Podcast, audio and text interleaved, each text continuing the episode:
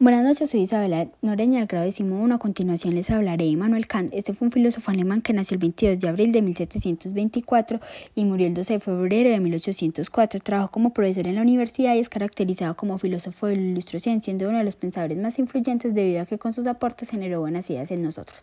Para poder entender el conocimiento o filosofía de Kant es fundamental tener clara la diferencia entre conocer y pensar. Eso facilitará que se entienda, se analice de una manera clara y precisa, donde plantea que conocer es que se pueda tener evidencia ya sea por experiencia o por pruebas físicas de lo que planteamos, mientras que pensar son ideas que cada uno de nosotros creamos, teniendo claro que no debemos contradecirnos, ya que ahí cambiaría la idea, siendo siempre coherentes con nuestros pensamientos, pero para desarrollar y utilizar ambas acciones es necesario practicar la razón. El conocimiento para Kant se divide en dos, en el entendimiento y la sensibilidad, donde por el lado sensible nuestra mente conoce por intuiciones puras, mientras que por el lado del entendimiento es a través de conceptos puros relacionados con el pensamiento, haciendo que ambas puedan complementarse y generar una idea concreta. Para hallar el entendimiento y la sensibilidad debo estructurar mi mente determinado concepto, lo cual permite que se desarrolle la idea con mayor precisión.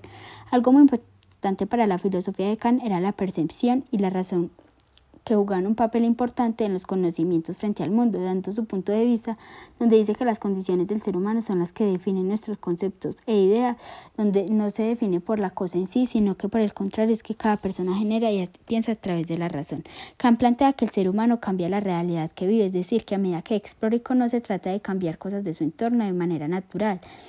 Esto es muy común en el diario porque si no nos gusta determinada acción, la modificamos y la organizamos a nuestro gusto a partir de una idea principal.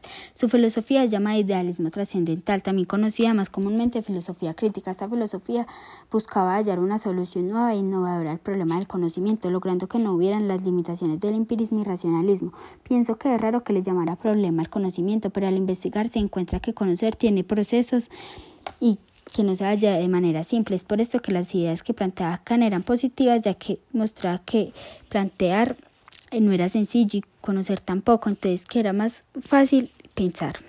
Kant se basó mucho también en la ética, en donde nos muestra que debemos actuar más no por lo que debemos hacer, es decir, que se debe actuar buscando un valor moral y no lo que quiera alcanzar con determinada acción. Esto me parece muy positivo porque no nos impone lo que debemos hacer para tener una buena ética, sino que por el contrario nos, deja, nos da unas pautas para tener buena ética. La ética de Kant es desarrollada como producto del racionalismo ilustrado. Esa se basaba que era la única voluntad y busca que los seres humanos no sean simplemente tratados con medio para un fin, sino con fin en sí mismos.